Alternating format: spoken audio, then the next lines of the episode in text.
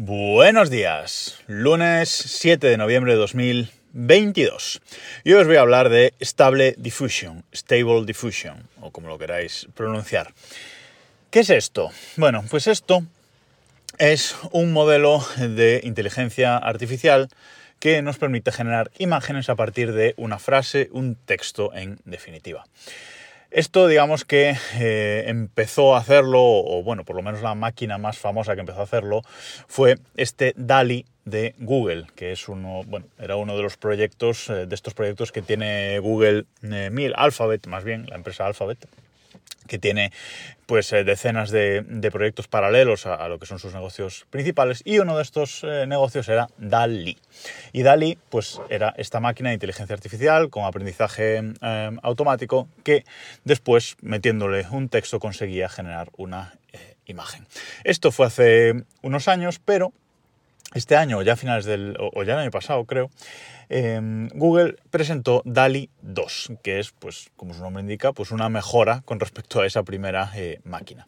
Y este DALI 2 eh, empezó saliendo en, en, beta y ahora lo puede utilizar todo el, todo el mundo.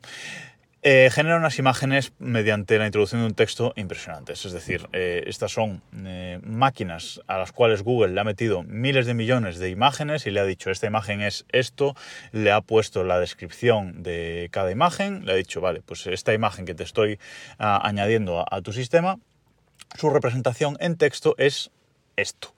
Y eso lo han hecho con miles de millones de imágenes, de forma que esa máquina ha ido aprendiendo han ido aprendiendo poco a poco y ahora pueden hacer el trabajo inverso. Mediante un texto que puede ser súper complejo, acaban generando una imagen y puede generar imágenes eh, impresionantes que poco distan de lo que puede hacer un eh, artista, un gran artista de nuestra época.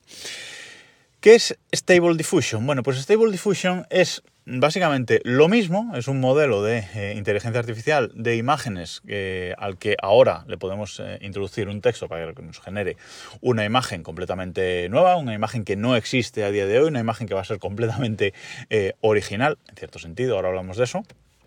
Pero es lo mismo que hace DALI 2, pero en código abierto. Stable Diffusion es código abierto, es este modelo de inteligencia artificial de generación de imágenes, pero en código abierto y que lo puede usar todo el mundo gratis, lo puede modificar eh, el que quiera y bueno, en definitiva podemos hacer lo que queramos con él. Os voy a dejar un enlace a la página web em, oficial de stability.ai, que es digamos la empresa que ha sacado Stable Diffusion em, inicialmente, que sacó la primera release de Stable Diffusion y todos los, eh, de todos los enlaces y links que voy a hablar en este, en este podcast os lo voy a dejar en las notas del episodio en desdereloj.com, eso que lo, que lo sepáis.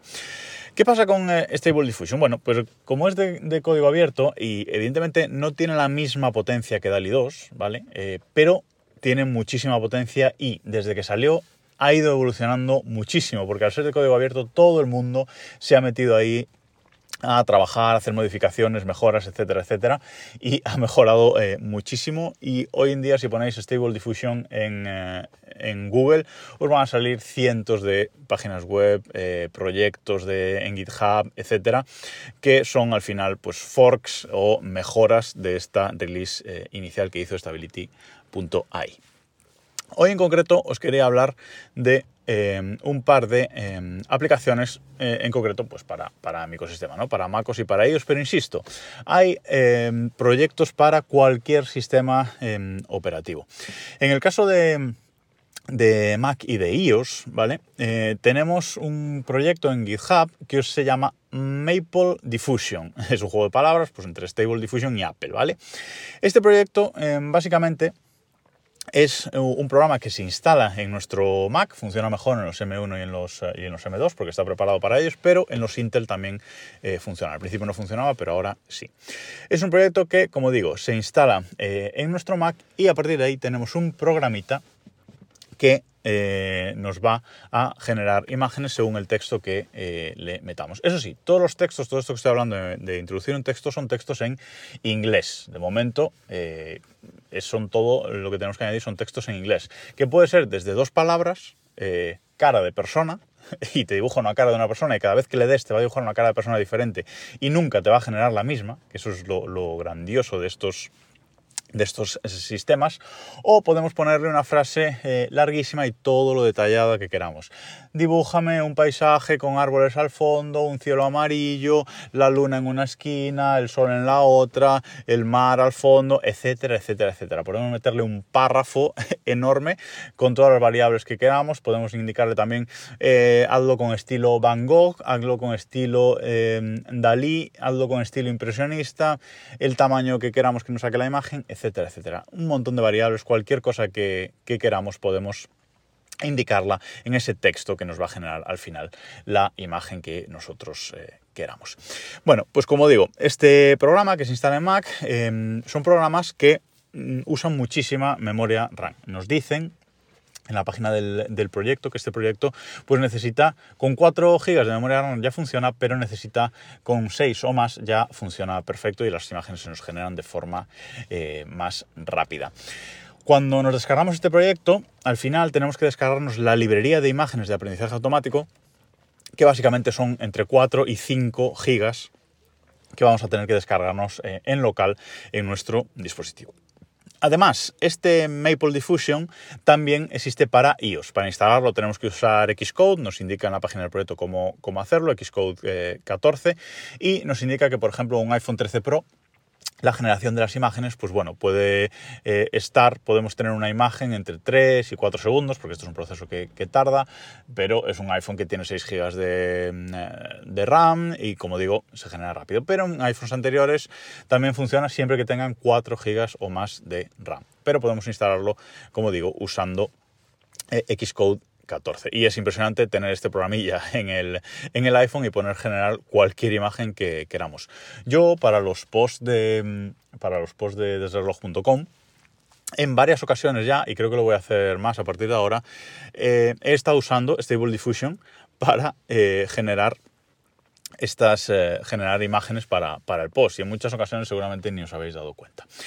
Aparte de este Maple Diffusion, hay otra aplicación que se llama Diffusion B, que es una app, digamos, estéticamente un poco más eh, bonita, que es para, para Mac también. La, instalamos, una interfaz un poquito más, más bonita, pero funciona eh, por detrás también con Stable eh, Diffusion. Y por último, os voy a dejar una página web eh, una página web que lo que, lo que hace es mm, directamente en la web nos eh, genera la imagen. Tarda más porque usa sus servidores por detrás, etcétera, pero eh, ahí está generando, ahí nos va a generar nuestras imágenes. La forma más fácil de usar Stable Diffusion es una, como digo, una página web en la que entramos, eh, le damos y ya nos genera la, imagen, esperamos un ratito, ponemos eh, el tamaño que queremos, etcétera, y ya nos genera la imagen. Si nos gusta, le damos que genere otra, etcétera, etcétera.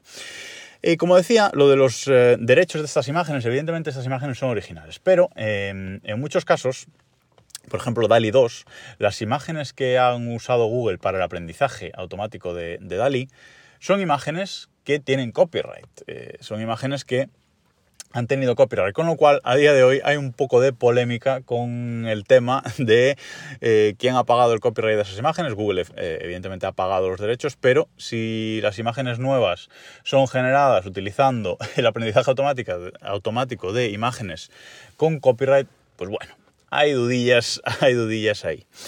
Con este tema del aprendizaje automático para, para imágenes, están saliendo cosas súper chulas. Eh, y os voy a recomendar otra página web que es eh, Drone Anyone, eh, que es en, traducido al castellano es dibuja a cualquiera. Y es una página web que nos dice que tenemos que subir cinco fotos nuestras, cinco fotos de nuestra, de nuestra cara, y a partir de ahí, utilizando esas fotos como, como base, nos va a dibujar, nos va a hacer imágenes nuestras de nuestra, de nuestra cara en diferentes estilos. Pues en un estilo 3D, un estilo de dibujos 2D, en un estilo, yo qué sé, pues Asterix y Obelix, en un estilo Van Gogh, etcétera, etcétera, etcétera, en un estilo videojuego, eh, eh, nos va a generar imágenes de nosotros mismos, pues como si fuéramos, por ejemplo, personajes de un videojuego. Y realmente hay imágenes que quedan eh, impresionantes. creo que voy a poneros alguna en el, en el, bueno, en el post, no sé, las, pondré por, las pondré por Twitter algunas esta tarde, que ahora mañana no voy a tener tiempo, pero esta tarde os pondré alguna imagen de esas eh, de mi cara generadas mediante esta, esta web, que la verdad es que son impresionantes. Yo esto sí que os recomiendo probarlo mucho.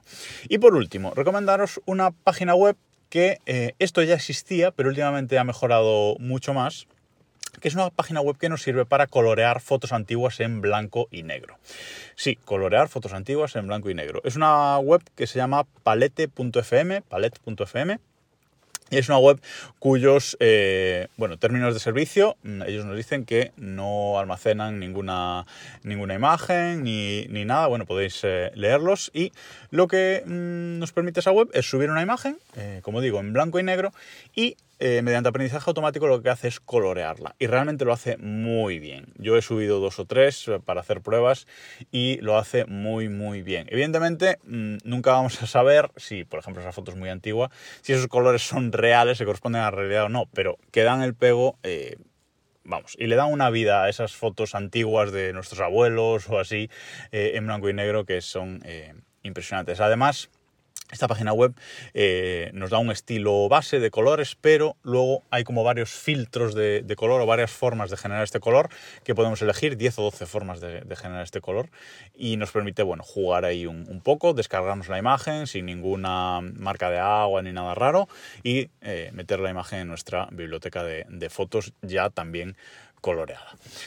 Y nada más por hoy, espero que os dejo todos estos enlaces para que podáis jugar un poquito con, con todas estas webs y, programas y paséis eh, el día y nos escuchamos mañana.